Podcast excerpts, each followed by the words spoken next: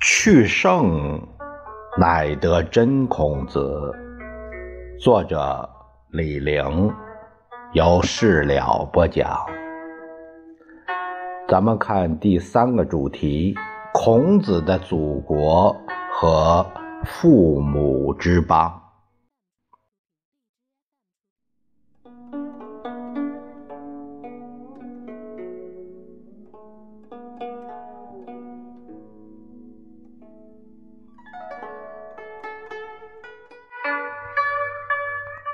孔子，他是生活在春秋晚期，这个时期礼崩乐坏，贵族传统大崩溃，但贵族传统还在。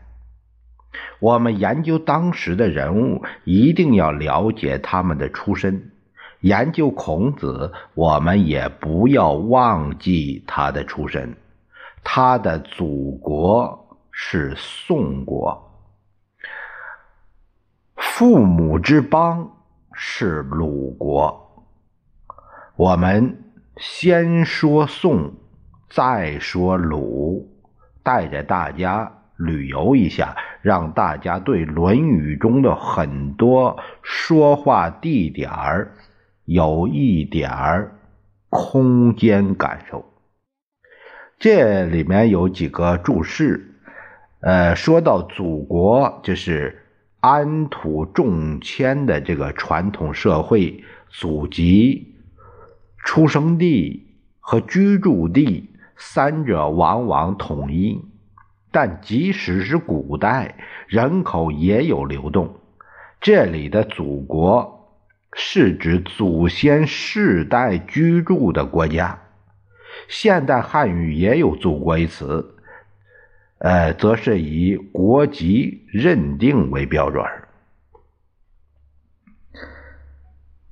那么下面说的就是说，咱们先从宋国看，他是他的祖国是宋国，宋国的孔氏，孔府家，宋是。商王的后代，周武王克商，占领东方，在商王朝的核心地区封了宋魏。呃，魏是卫生的魏，在现在的河南省的东北部。呃，其实这个魏啊，就是河南省濮阳啊，在。他的后方，也就是东夷之地，封了齐鲁。齐鲁就现在的山东省。孔子的一生和鲁卫关系最大。齐国和宋国，他也去过。宋是商移民的保留地，和商的关系最密切。当时人对商的认识、知识，主要是靠宋。宋是孔子的祖国，他祖先的国家。据《世本》记载，孔子在宋国的先人是宋闵公。宋闵公名贡，也就是大约是西周中期。府府河啊，这下面就是府府河。宋府周啊，世子胜，呃，郑考府，然后是孔府家。孔府家名家，字孔府。他是公元前大致什么年代呢？出生的不太清楚，但是在公元前的七二零年或者是前七一零年，呃，他就死掉了。还有个木金府，呃，还有镐夷，字祈甫，呃，还有这个是孔房书。孔子以孔为氏，是出自孔府家。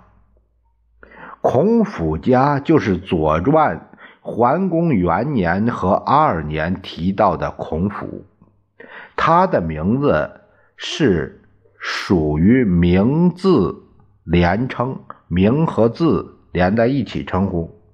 他的名出生的时候是取的小名叫家。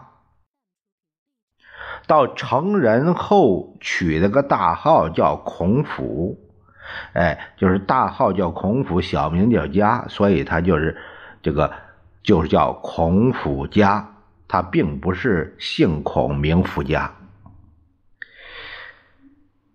孔子以孔为氏，是属于以王父字为氏。是以他爷爷的字为氏为氏名，就是家族的名称。他这一支按照古代命氏，就是命氏，就是命名呃氏族，就是给家族起个名字的惯例，其实是用郜夷爷爷的字作为家族名称。他们这一支是从郜夷这一代才开始立足。从此称为孔氏。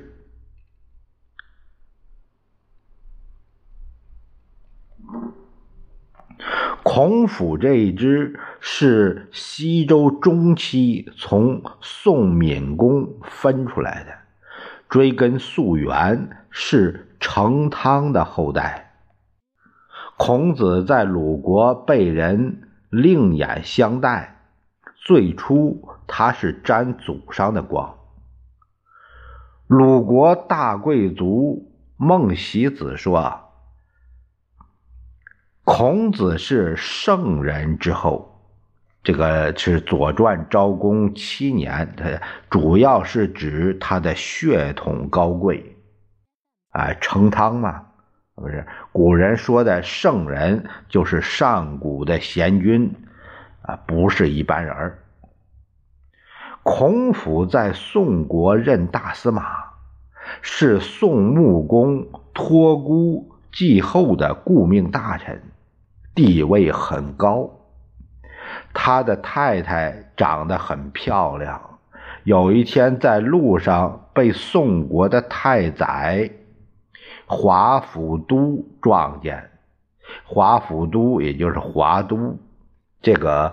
呃，我在讲《东周列国志》，这里边有有这个华都这个孔府家这这一节，也是记也是讲的这个事儿，就是华都看上这这这这位这位美人了，慕逆而颂之曰：“美而艳啊，美而艳。”《左传》这个。桓公元年，看上了孔子的祖奶奶。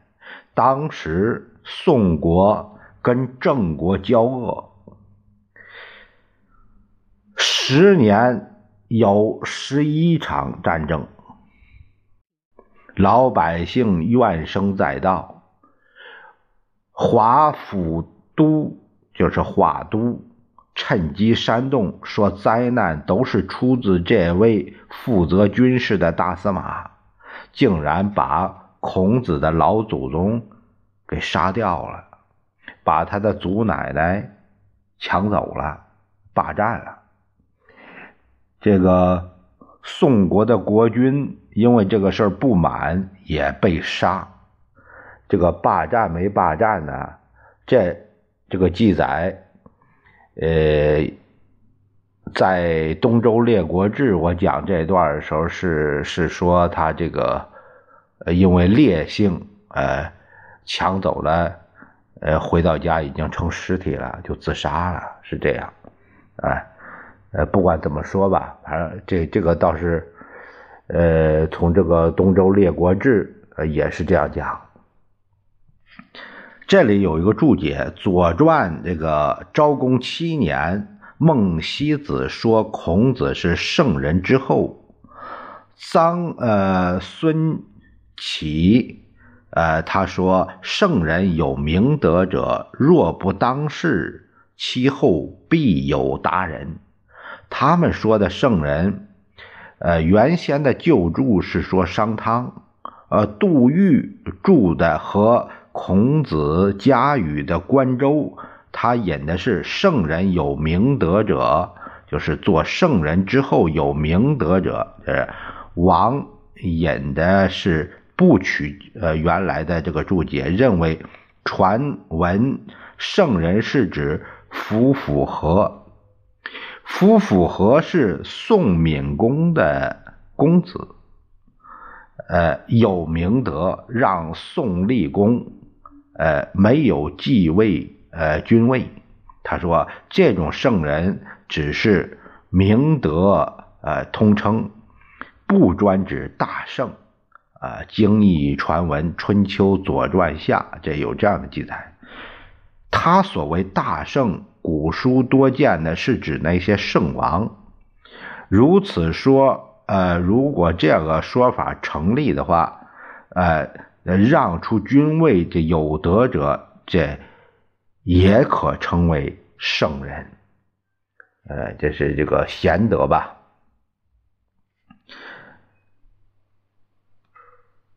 这些，所以有有有一个这样的记载：孔府死了以后，家道中衰。呃，这个时候就是其实这个当时有家人在这乱哄哄中，就是把这个孔子的孔家这个血脉就给呃。就抱走了，是这样。他的后代后代谁呢？有说是穆金福，或说是孔房叔，哎，这些都是猜测。因为他为华氏之悲而奔鲁，因为这已经给霸把祖奶奶都霸走了，所以这家已经不行了。嗯，这样就是他离开了这个。这个祖国去了鲁国是这样，宋都在现在的河南商丘，离曲阜不远。他家是从商丘北上，搬到了鲁国。商丘是成汤所居，他比河南淇县的朝歌要早，比河南安阳的殷墟也早。已故的张光直教授过去一直有个梦，就是希望找到成汤所居的商，把他亲手挖出来。他组织的中美联合考古队在河南商丘挖了很多年，商没挖到，但是挖到了东周的宋城。宋和魏生的魏，那个宋魏一带是著名的黄泛区，古城都被那个黄沙给淤埋了，完全在地下。从现在这个地面往下挖十几米，才能接触到东周宋城的地面。呃，这个是，嗯，住在这这一带，你就就知道这个现象。我们呢也是这样。呃，商代西周的遗址还要在下面。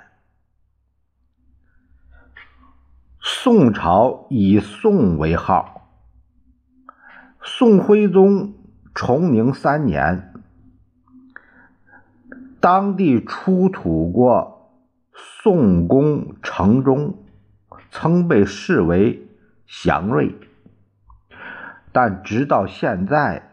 当地还很少有东周时期的发现，这个主要是这个土层啊，它覆盖的有十几米深，呃呃，就是有一些电桩机啊，然后挖呀挖呀挖一个一个大坑，呃，挖出来那个坑去电桩机了，这样才会露出那个。